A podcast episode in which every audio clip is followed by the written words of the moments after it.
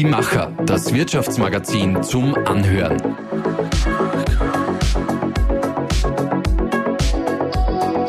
Und hier ist dein Host Susanna Winkelhofer. Herzlich willkommen zu einer neuen Folge. Mein Name ist Susi Winkelhofer. Ich bin Herausgeberin und Chefredakteurin von Die Macher. Und für unser heutiges Thema nehme ich euch mal ganz kurz mit in die Vergangenheit. Wir schreiben das Jahr 2006. Spotify steckt noch in den Kinderschuhen. Steve Jobs wird erst im nächsten Jahr mit dem allerersten iPhone eine technologische Revolution vom Zaun brechen. Aktuelle Hits wie Hips Don't Lie von Shakira hören wir auf CDs und MP3-Playern. Social-Media-Plattformen und Podcasts sind für die meisten von uns noch überhaupt kein Thema. Doch schon zu dieser Zeit beginnt unser heutiger Gast seine ersten Blogs und Podcasts. Als Instagram 2010 eingeführt wird, ist Daniel Friesenecker bereits hauptberuflicher Social-Media-Berater. Als Gründer von TheAngryTeddy.com begeistert er seit 2016 mit spannenden Podcasts sowie modernem Online-Marketing. Und genau dieser Daniel Friesenecker steht mir jetzt gegenüber in seinem sehr professionellen und sehr coolen Podcast Studio und wir reden heute über natürlich Podcasts und Social Media. Schön, dass ich da sein darf. Daniel. Ja, schön, dass ich bei dir sein darf, weil äh, irgendwie haben wir heute ein bisschen verdrehte Welt, aber umso schöner, dass wir es geschafft haben. Genau, es ist jetzt 9 Uhr am Vormittag. Mhm. Hast du heute schon einen Podcast gehört? Ehrlicherweise nein, aber ich muss ganz ehrlich zugeben, ich war am Nachmittag auf Meditationsretreat und habe nicht einmal mehr mein Handy mit. Das heißt, äh, es, ich bin abgeschnitten von der Technik. Völlig, völlig unüblich für mich. Ein komisches Gefühl oder ein gutes Gefühl? Äh, eigenartig. Also ich habe ein, ein Ersatzhandy ähm, mit, dessen Nummer nur meine Frau kennt, äh, wo nichts drauf ist. Äh, und ich nehme es ständig in die Hand und komme dann drauf, ich kann nichts machen damit. Also ähm, ja, mal schauen, wie es mir gehen wird. Mhm. Ähm, wir starten mit unserer Aufwärmrunde, mit unserem Gedankensprung, damit wir mal reinkommen in mhm. unser Gespräch.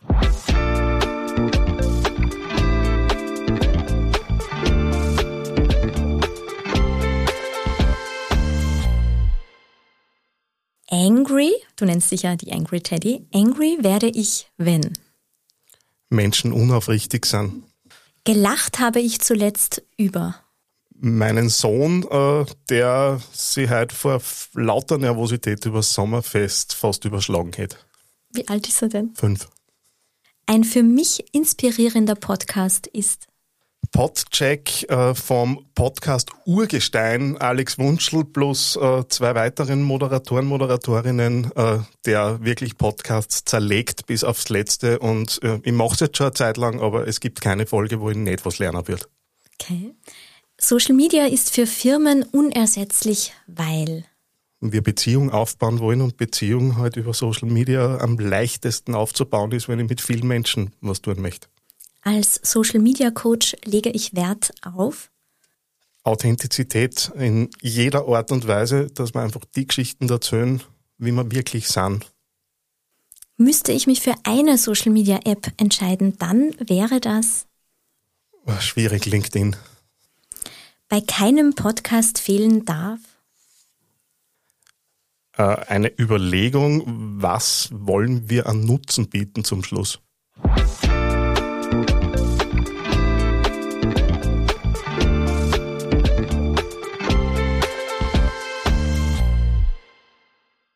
Du hast bereits im Jahr 2006 mit Podcasts begonnen und da hat es noch nicht mal iPhones oder Tablets gegeben. Mhm. Wie bist du denn darauf gestoßen?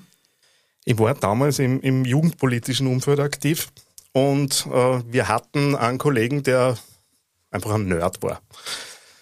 Und der hat im, im Ars Electronica Center einen Podcast-Workshop angeboten. Ähm, und wir sind in Wirklichkeit aus Freundschaftsdienst hingegangen, weil es keine Anmeldungen gegeben hat. Wir haben dann zu dritt irgendwie diesen, diesen Workshop gemacht. Ja, und dann hatte ich irgendwie das Know-how, äh, weil so schwierig war es jetzt irgendwie nicht. Aufnehmer schneiden und das Ganze irgendwie ins Netz stellen. Äh, und ja, habe halt in diesem Umfeld, das ich damals gehabt habe, eine Redaktion gehabt, wo wir wöchentlich Beitragssendungen gemacht haben. Also es waren immer drei Beiträge unterbrochen von Creative Commons äh, Musik. Und das habe ich halt lang gemacht und wir waren halt irgendwie weit und breit die einzigen, die Internetradio war dann immer so das Wort, das da, da gekommen ist, die das gemacht haben. Und diese Leidenschaft ist mir halt irgendwie geblieben. Und äh, ja, 2011 äh, bin ich dann mit dem Teddy-Podcast losgestartet. Äh, das heißt, irgendwie habe ich das Thema halt nie auslassen und ich finde es einfach spannend, den Audiokanal äh, zu, zu bespielen, weil sie einfach ganz viel im Kopf tut, während man redet. Du, du redst vorher von dem coolen Studio da herinnen. Jeder hat ein anderes Bild im Kopf. Mhm. Und das macht es für mich so spannend. Mhm. Jetzt ist doch schon ziemlich viel Zeit in der Zwischenzeit vergangen. Was hat sie denn seither ganz, äh, ja, ganz konkret verändert, aber was ist vielleicht auch gleich geblieben? In Wirklichkeit, also das ist immer so mein Spruch, wenn wir da sind, äh, sind wir technologisch irgendwo zehn Jahre hinten gegenüber allem anderen. Und es ist, äh, was jetzt Audio und Netz angeht. Wenn man sich das anschaut, ein Video stelle ich auf YouTube und fertig. Da gebe ich nur Texte ein und das Ding ist irgendwie da. Wir haben die Infrastruktur. Beim Podcast, du weißt es selbst, ich brauche einen Hoster, ich muss einen RSS-Feed irgendwo einreichen, ich muss äh, schauen, wo kommen die Downloads her. Äh, ich habe nicht so diese All-in-One-Plattform, was gut ist, weil man nicht in einem Monopol irgendwo gelandet sind dabei. Äh, aber es ist einfach gerade am Anfang, Techno also was die Technik angeht, einfach unheimlich schwierig, sich einmal zurechtzufinden. Wenn man den Prozess hat, dann ist es eh klar. Ähm, wirklich verändert äh, hat sie nichts. Also es haben sich jetzt natürlich die Aufnahmemöglichkeiten und die Geräte, die wir nutzen, verändert. Aber am Ende, ich brauche ein Mikro, in das ich reinspreche, ich muss das äh, Signal irgendwie digitalisieren äh, und dann ins Netz stellen. Also da hat sich jetzt eigentlich nicht wahnsinnig was, was getan in den letzten Jahren. Weil du sagst, am Anfang ist es schwierig. Kann also jemand, der sich jetzt denkt, ich möchte jetzt meinen eigenen Podcast starten, das ganz alleine durchziehen? Findet man da genug Anleitungen oder braucht man da schon professionelle Hilfe? Kommt halt immer darauf an, was der Anspruch ist. Es gibt so Plattformen wie Anchor, ähm, die aus dem Spotify-Umfeld kommen. Da kann ich in Wirklichkeit mit dem Smartphone einen Podcast aufnehmen äh, und habe da so ein bisschen dieses YouTube-Feeling. Problem, äh, da drinnen steht halt in den Nutzungsbedingungen irgendwo, dass sich Spotify äh, die Rechte vorbehält an dem, was ich halt über diese Gratis-App mache. Als Hobby habe ich null Problem damit. Super, gratis Plattform, raus damit. Äh, als Unternehmen tue ich mir da vielleicht ein bisschen härter mit solchen Dingen. Und da beginnt sich dann so ein bisschen die Spreu vom Weizen zu trennen und dann kommen nämlich auf einmal die Überlegungen herein. Wo wollen wir es hosten? Wie da wir äh, Erfolge messen? Wie da wir mit Kennzahlen? Wie bauen wir das Ganze redaktionell auf? Und dann sind auf einmal viele Fragen da. Und dann kann natürlich äh, es helfen, zu jemandem zu gehen, der heute Erfahrung damit hat. So wie wir das mit dir gemacht haben. Zum vor Beispiel. drei Jahren. genau. Jetzt haben wir darüber gesprochen, was sich in den letzten Jahren entwickelt hat. Was ist, wenn wir jetzt in die Zukunft schauen, die nächsten zehn Jahre? Wohin glaubst du? Ich weiß nicht, das ist eine schwierige Zahl. Es ist auch schon schön, wenn wir die nächsten fünf Jahre uns anschauen. Wohin glaubst du, werden sich Podcasts entwickeln? Ähm, wir haben natürlich im Moment das allbestimmende Thema KI. Ähm, ich sehe es äh, bei mir. Ich habe verschiedene KIs auch teilweise schon Jahre im Einsatz. Äh, sie sind heute halt nicht in der, äh, in der breiten Masse irgendwie wahrgenommen worden. Aber das ganze Thema der Nachbearbeitung, Pausen rausschneiden, äh, alles das, was im Sound Engineering und in der Postproduktion passiert, da kann KI einfach wirklich helfen und, und, und Produktion reduzieren. Und ich gebe es ganz offen zu, wir nutzen diese Dinge auch. Wir nutzen das auch in Kundenprojekten, wir kommunizieren es klarerweise unseren Kunden, dass wir das tun. Aber ganz ehrlich, am Ende horchen die Leute, die, der Großteil der Masse nicht über HiFi-Kopfhörer, sondern halt über das Headset, das irgendwie beim Handy mitgeliefert ist. Ähm, da ist dann immer die Frage, wie viel brauche ich an, an Sound Engineering hinten noch, das auch wirklich beim Kunden, beim Hörer ankommt. Ähm, das ist einmal so das eine, das KI-Thema, wo wir sicher noch spannende Dinge erleben werden in Richtung äh, Text-to-Speech, wo ich dann gar keinen Interviewpartner mehr brauche, sondern halt mit der geklonten Stimme von jemandem irgendwelche Dinge aufnehme. Funktioniert ja äh, mit verschiedenen KIs schon ganz gut. Ja, aber wie? Ich habe den Interviewpartner gar nicht zu Gast, aber diese KI würde das antworten, was der eigentlich antworten würde. Naja, wenn man es, äh, nein, wird man sehen. Ich kann mir gut vorstellen, dass es in zehn Jahren sowas wie ein Avatar gibt von jemandem und die KI sich so verhält wie jemand anders. Das, was jetzt schon geht, ist, einen geschriebenen Text von einer Presseabteilung äh, mit einer geklonten Stimme vorlesen zu lassen. Natürlich funktioniert das jetzt noch nicht so, dass wir es, äh, also wir würden es erkennen, dass das äh, computergenerierte Stimme ist, aber wir reden in Wirklichkeit seit einem halben Jahr über diese Themen in der breiten Masse. Wenn wir jetzt einen Zeithorizont zehn Jahre annehmen, bin ich mir nicht sicher, ob wir da wirklich nur einen Unterschied kennen. Aber braucht es dann überhaupt noch Podcast-Hosts? Da sind wir bei der Authentizität. Und äh, das ist ehrlicherweise für mich auch das große Unterscheidungsmerkmal im, im Moment, weil äh, ich sehe sehr viele Marketing-Podcasts aufkommen, ähm, die top produziert sind, die mit guten Sprechern gemacht sind, die von all den Dingen, die drumherum notwendig sind, gut sind. Nur wenn es halt die Verkaufsbroschüre ist, die jetzt der Top-Sprecher vorliest, bin ich mir nicht sicher, ob das äh, den Mehrwert beim, beim Hörer auslöst. Und genau diese Ecken und Kanten, die wir ja in Social Media auch haben, weil die großen Influencer sind ja auch nicht alle, gibt viele, aber nicht alle, glatt geschliffen bis aufs Letzte, sondern da geht's ja dann eben darum, auch mal hinter die Kulisse zu blicken. Und genau sowas kann ich mit einem Podcast ja genauso spüren. Und ich glaube, dass das das große Unterscheidungsmerkmal wird. Kann man solche KI-Tools auch inhaltlich einsetzen? Also technisch kann ich mir gut vorstellen, alle Äs vielleicht raus und solche Sachen. Aber könnte ich der KI auch sagen, bitte äh, komprimiere mir das so, dass wirklich nur die wesentlichsten Aussagen drinnen sind?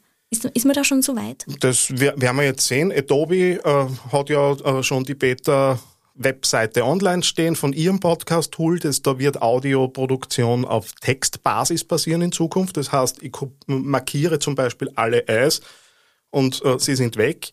Jetzt kann ich mit anderen äh, generativen Tools äh, wie ChatGPT mir die, die Kernthemen äh, heraussuchen lassen mit Timestamps dann ist es relativ leicht, weil dann lösche ich alles bis auf die Timestamps und habe genau das, was du jetzt gerade besprochen hast. Also technisch sind wir dort. Ich nutze selber eine KI, die ähm, jede Podcast-Folge nimmt und mir automatisch ein Transkript macht, daraus äh, verschiedene Überschriften baut, da, daraus den äh, LinkedIn-Post, den äh, Newsletter-Text und äh, das LinkedIn-Posting. Da habe ich aber noch nichts gemacht. Das heißt, das ist einmal der Vorschlag, den ich da habe und mit dem arbeite ich weiter. Das hat natürlich meine Produktivität verzehnfacht mhm. im letzten halben Jahr. Mhm, mhm. Ähm, es gibt ja auch immer wieder Trends, die mhm. daherkommen, wo man sich dann fragt, äh, muss ich damit aufspringen oder kann ich das weglassen? Wie ist denn das bei Podcasts, die gleichzeitig auch als Video ausgespielt werden auf YouTube? Ist das was, wo man unbedingt auf den Zug aufspringen soll oder wird das überbewertet? Ach, YouTube, Sie, Sie, Sie quälen mich seit äh, seit Jahren in Wirklichkeit, äh, weil YouTube ähm, ja angekündigt hat, in das Podcast-Spiel einzusteigen. Und wir haben jetzt seit ein paar Wochen ähm, global ausgerollt Podcast-Playlists. Das ist in Wirklichkeit das Videofile vom Podcast. Das kann einfach nur die Audiospur sein, die halt animiert ist und äh, kann das Ganze eben als Podcast dort deklarieren. Und es wird wohl so weit gehen, dass man in Zukunft den RSS-Feed, eben die automatisierte Verbreitung meiner Inhalte direkt zu YouTube hochladen kann. Das ist eine absolute Neuigkeit, weil die damit in Konkurrenz mit Apple Podcasts und Spotify einsteigen, weil in Wirklichkeit das die zwei großen Plattformen sind, neben vielen anderen Nischenplattformen, ähm, wo äh, ich eben dann automatisiert meine Dinge äh, auf YouTube bringe. Das heißt, YouTube steigt auf einmal ins Audiogeschäft ein, als Videoplattform. Umgekehrt steigt Spotify ins Videogeschäft ein. Ähm, grundsätzlich, äh, wir versuchen vor dem Hintergrund TikTok und Co. Äh, halt irgendwie zumindest in einer Perspektive ein Smartphone im Hochformat mitlaufen zu lassen und daraus zumindest Snippets herauszunehmen, um was zu haben, um die Podcasts zu bewerben. Ob ich mir jetzt wirklich ein einstündiges Gespräch zwischen zwei Personen aus vielleicht zwei Kameraperspektiven anschaue, da muss mich der, der Gast oder der Inhalt schon sehr interessieren. Das ist nämlich auch die Frage, die ich mir stelle. Wobei ich bin schon auch immer neugierig, wie, wie ist dort äh, das Umfeld, wo die das gerade aufnehmen, wie schauen die aus. Aber ich würde mir jetzt nicht hinsetzen, mir das anzuschauen, weil das Tolle an Podcasts, finde ja ich, ist, dass ich das überall mit hin, mitnehmen kann ja. zum Laufen, zum Wäsche aufhängen, was auch immer. Und das kann ich ja nicht, wenn ich mir jetzt gleichzeitig ein Video anschaue. Mhm. Genau. Jetzt haben wir vorher schon ein bisschen darüber gesprochen, ähm, man kann jetzt Podcasts einfach als Hobby machen. Mhm. Meistens will man ja trotzdem irgendwie damit Erfolg haben oder das Gefühl haben, das bringt jetzt auch was. Und da tun wir uns aber schon ein bisschen schwer, als Laie zumindest, dann wirklich ähm, zu messen, bin ich jetzt damit erfolgreich oder nicht, weil anders wie jetzt bei Social Media Plattformen, wo ich sehe, okay, die haben so und so viele Follower oder da wird so oft äh, kommentiert, geliked, das kann ich ja jetzt nicht sehen, wie da andere Podcasts performen. Mhm. Wie kann ich trotzdem herausfinden, ob meiner erfolgreich ist? Ähm, auch da ist, äh, also ich, natürlich wollen wir immer im Vergleich mit den anderen haben. Am Ende muss ich aber schauen, ob es für mich passt. Äh, wenn wir jetzt mich, äh, mir, mir selber als Beispiel nehmen, ich bin Einzelunternehmer. Ich habe Teams, mit denen ich zusammenarbeite, aber im Grunde bin ich, bin ich alleine mit diesen Themen. Ähm, jetzt natürlich würde ich mir wünschen, 100.000 Hörer pro Folge. Ähm, habe ich nicht. Aber ich habe ausreichend Hörer, dass immer wieder Anfragen äh, kommen und dass ich immer wieder auch angesprochen werde auf die Inhalte, die ich eben anbiete. Und das ist bei mir ja hauptsächlich Know-how. Also ich, ich habe ja keinen unterhaltsamen Podcast, sondern bei mir geht's um, um beinharte strategische Themen, die jetzt für jemanden, den es gerade interessiert, hochinteressant sind, aber wahrscheinlich für den Großteil der, der Leute einfach völlig irrelevant. Äh, das heißt, äh, bei mir ist einfach so eine mittlere vierstellige Hörerzahl absolut äh, gut und okay und dort bewege ich mich auch ungefähr. Ähm, beim größeren Unternehmen, wo ich dann vielleicht auch zehntausende Mitarbeiter habe und vielleicht das als, als Branding-Podcast nutzen möchte, wäre das wahrscheinlich zu wenig. Und das ist für mich mal die Messlatte. Was die anderen machen, da kann ich mich natürlich dann hin orientieren und schauen, was tun die denn sonst noch.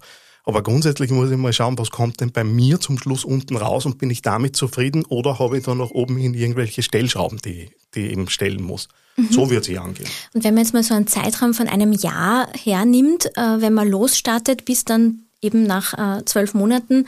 Wie schnell oder wie gut kann sich sowas entwickeln, wenn, also wie, wenn man jetzt eh diese, diese Hörer pro Folge nimmt? Mhm.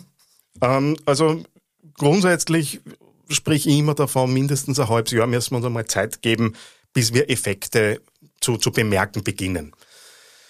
Das kann natürlich äh, über Einwurf kleiner Münzen bei den verschiedenen Social Networks, was, was jetzt äh, Werbung angeht, natürlich beschleunigt werden. Klar, äh, sobald ich Budget dahinter lege und Reichweite zukaufe, werde ich natürlich Effekte sehen.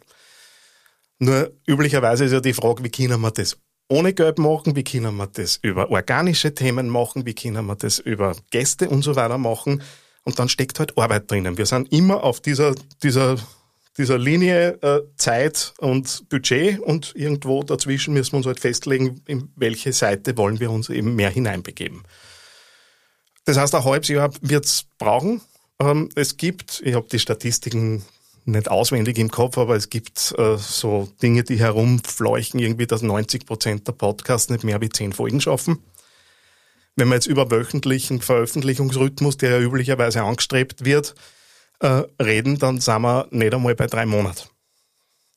Und wenn ich jetzt über ein halbes Jahr nachdenke, dann sind wir bei 25 Folgen, wenn wir jetzt einfach rechnen, bei einem Jahr bei über 50 Folgen.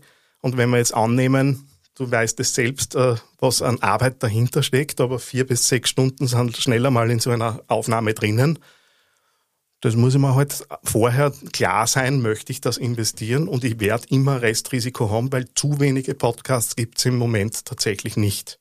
Weil es so viele gibt, gleich einmal die Frage, wie kann man sie denn da noch abheben?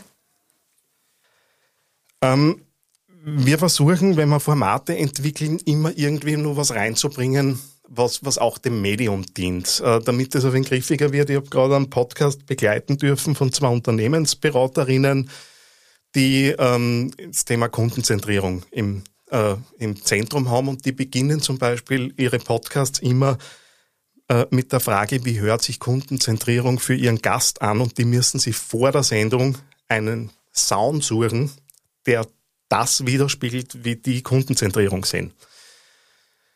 Und darüber ist so viel Assoziation drinnen, das bedient das Medium, das hält auch dabei, das macht da aus meiner Sicht ein bisschen neugierig auf das, was kommt denn da jetzt, weil ich höre dann, weiß ich nicht, Affengeschrei. äh, und was hat das dann mit, mit Kundenzentrierung zu tun und, und komm so ein bisschen aus diesem Corporate-Sprech heraus. Und ich glaube, dass genau solche Storytelling-Elemente einfach mehr und mehr braucht in die Formate, damit die Leute dabei bleiben ähm, und darüber eine Beziehung aufbauen können.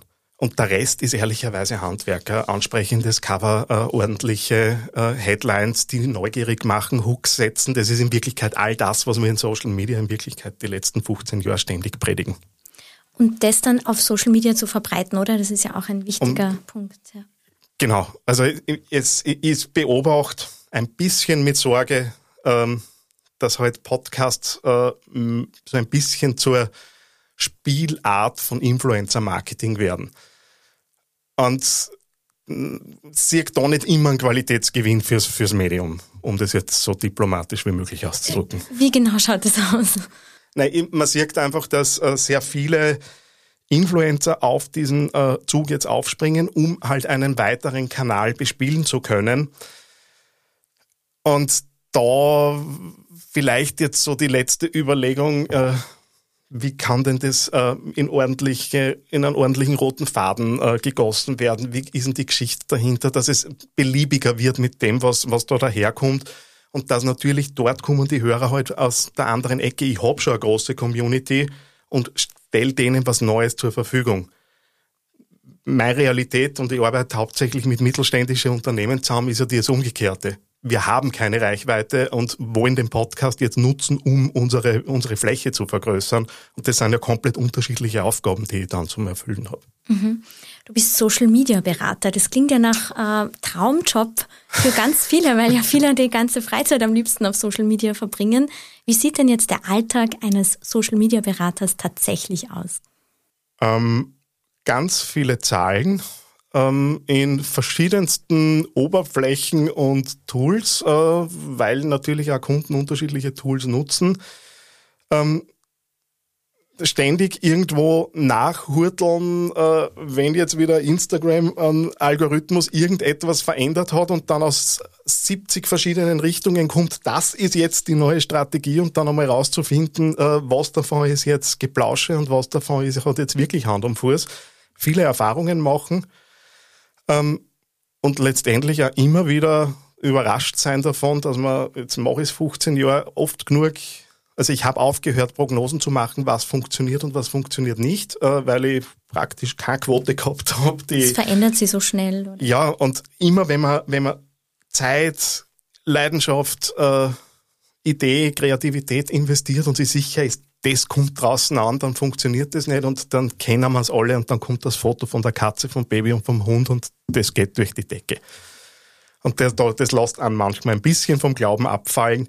Aber am Ende ähm, ist es, gerade jetzt auch in der Beratung, erlebe ich es immer wieder, obwohl man so das Gefühl hat, Social Media ist, ist tief drinnen jetzt in der Gesellschaft mittlerweile, dass ich ganz oft bei den Basics nur anfangen. Also das sind auch teilweise wirklich solche Basisgeschichten wie, was ist jetzt der Unterschied zwischen einer Seite und einem Profil auf Facebook, ähm, wo man ich mittlerweile annehmen würde, das sollte jetzt irgendwie für alle, die beruflich damit zu tun haben, eigentlich klar sein. Kann sich das ein Unternehmen heute noch leisten, nicht auf Social Media sichtbar zu sein? Ähm, meiner Meinung nach, aber ich bin befangen, nein, äh, weil äh, dort tut sich halt am meisten, dort sind die meisten Leute, dort habe ich die Potenz also ich habe potenziell jede Zielgruppe irgendwie dort, äh, wenn meine Zielgruppe jetzt nicht unbedingt Social Media Verweigerer sind. Ähm, das heißt, ähm, na, äh, aus meiner Sicht ist es einfach so breit draußen, dass sie, wenn ich auf Reichweite irgendwo angewiesen bin, dort mich bewegen sollte. Aber muss man auf allen vertreten sein? Also jetzt auf den gängigen, ich sage jetzt mal Instagram, Facebook, LinkedIn, TikTok oder ist da schon die große Frage, auf welchen konzentrieren wir uns? Also die Erfahrung sagt, je, je mehr wir versuchen, auf verschiedene Hochzeiten zu tanzen, desto schwieriger äh, wird das auch alles zu koordinieren. Gerade am Mittelständler die sich auch leisten können, vielleicht zwei, drei Leute zumindest in Teilzeit äh, dafür äh, anzustellen und das dann auch äh, ein bisschen zu verteilen. Es wird halt der Koordinationsaufwand größer, weil ich kann ja nicht LinkedIn komplett losgelöst von dem betreiben, was ich auf Instagram tue, sondern das sollte ja auch wieder am, am, am Faden irgendwo folgen. Ähm, im Zweifelsfall würde ich halt dann schon von der Zielgruppe her zu denken beginnen und einmal zu, über, zu überlegen, wo sind denn am ehesten die Menschen, die wir erreichen wollen, mit dem beginnen wir. Wenn wir das gut kennen, dann nehmen wir das nächste dazu.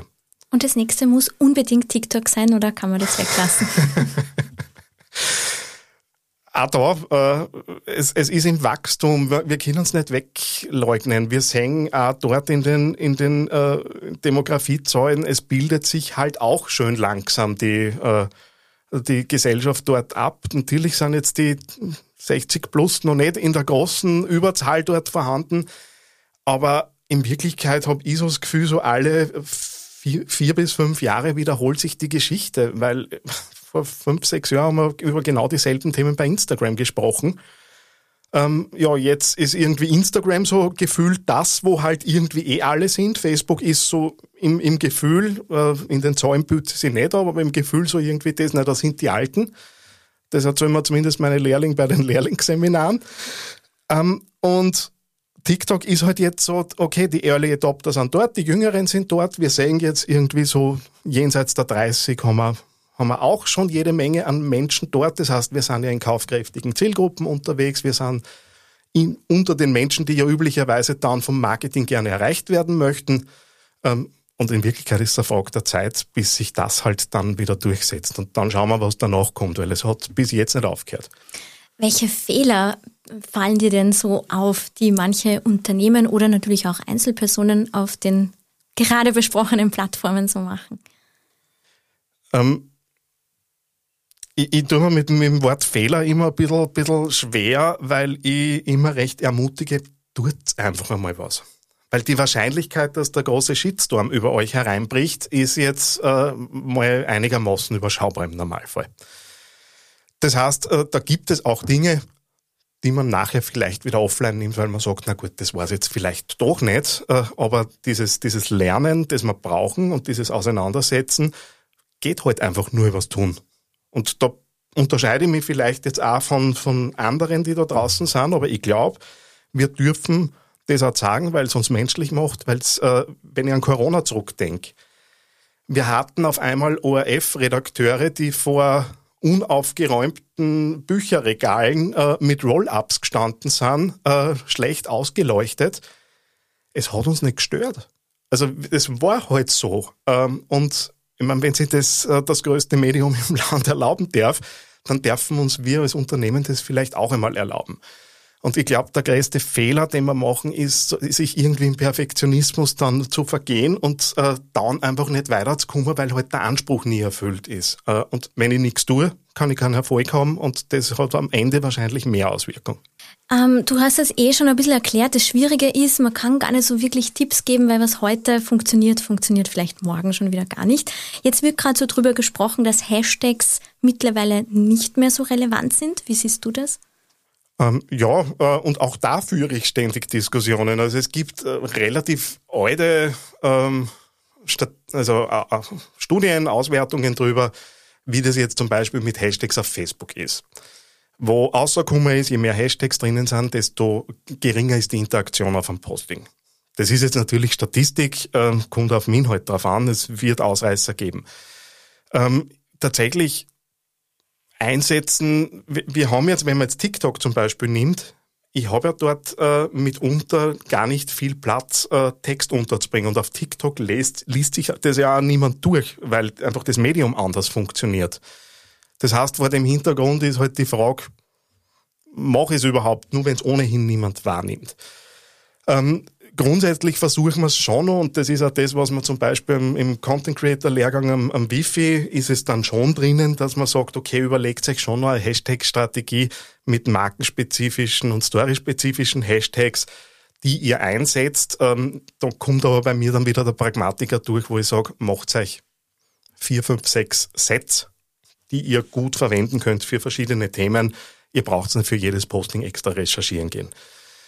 Ähm, und dann ist es ja kein Aufwand und Schaden tut's jetzt zumindest auf Instagram und TikTok in unserer Beobachtung nicht äh, und vor dem Hintergrund nutzt man es. Äh, wird man schauen, ob sich das in einem Jahr noch so darstellt, wie ich es jetzt gerade gesagt habe. Mhm. Jetzt hast du dir eine Social Media Auszeit im Juni genehmigt. Du hast mhm. vorher gesagt, wie es dir ein bisschen damit geht. Wie nimmt denn, ähm, wie nehmen das denn deine Follower auf? Ich habe total viel Direct Messages gekriegt. Also ich bin durch das, dass ich natürlich solche Auszeiten ankündige und liebe Leute, ich bin jetzt nicht erreichbar ein paar Tage, ähm, das hat äh, eher eher äh, Bestärkung und, und da und dort auch ein bisschen Bewunderung ausgelöst, äh, wenn man zu jemandem sagt, so, ich fahre jetzt vier Tage meditieren ähm, und bin jetzt tatsächlich nicht da. Das, das ist mir nicht gewohnt, dass das wer, wer tut. Oder auch das vielleicht machen es viele, aber erzählen es dann nicht.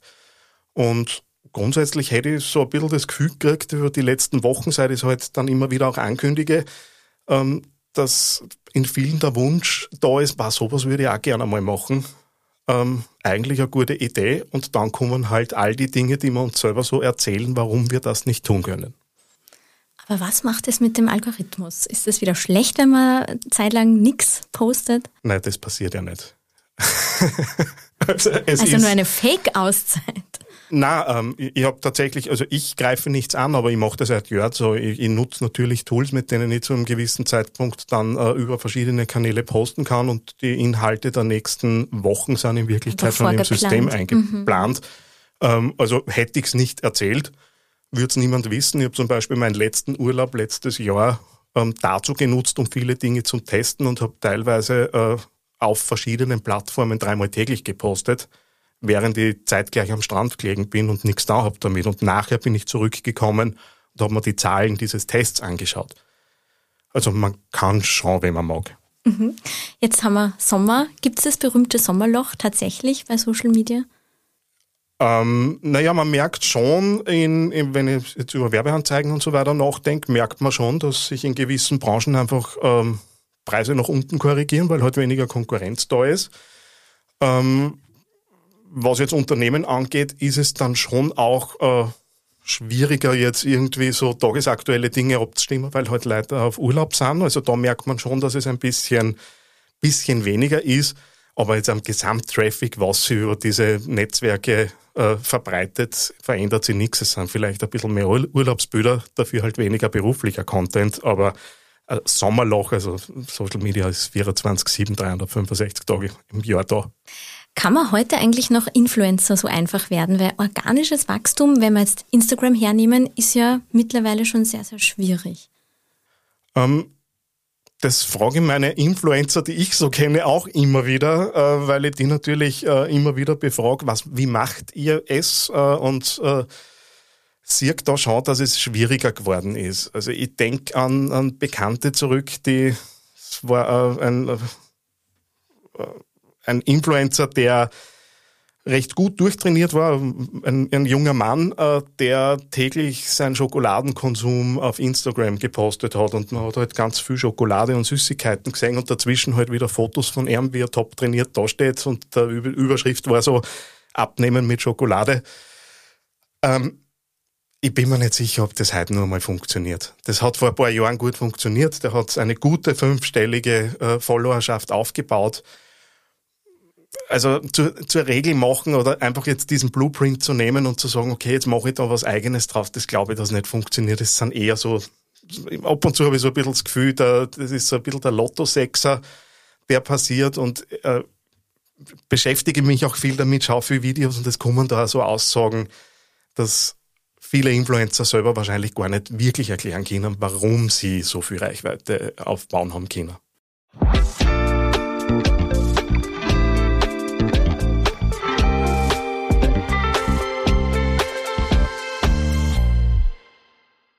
Schauen wir nur ganz kurz in die Zukunft.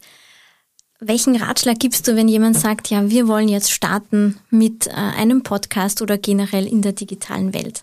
Das, den Ratschlag, den ich immer gebe, ähm, überleg da dein Ziel äh, und überleg da tatsächlich, woran erkennst du, dass du am richtigen Weg zum Ziel bist? Das hat gerade beim Podcasten, wir haben eh vorher über diese viele Zeit geredet, die, die da reingeht wenn du nach der zehnten Folge einen Durchhänger hast, weil vermeintlich nur 50 Leute das horchen, ähm, du keine Rückmeldungen kriegst, du irgendwie das Gefühl hast, ähm, du machst das nur die ganze Zeit, du arbeitest nur, aber es kommt nichts retour, dann ist das Ziel das Einzige, was dich weiter, weiter motiviert, dran zu bleiben ähm, und eben über diese Phase drüber zu rutschen.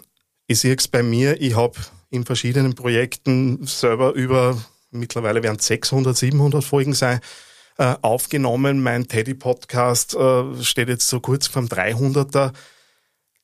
Mir hat im ersten halben Jahr keiner zugehorcht.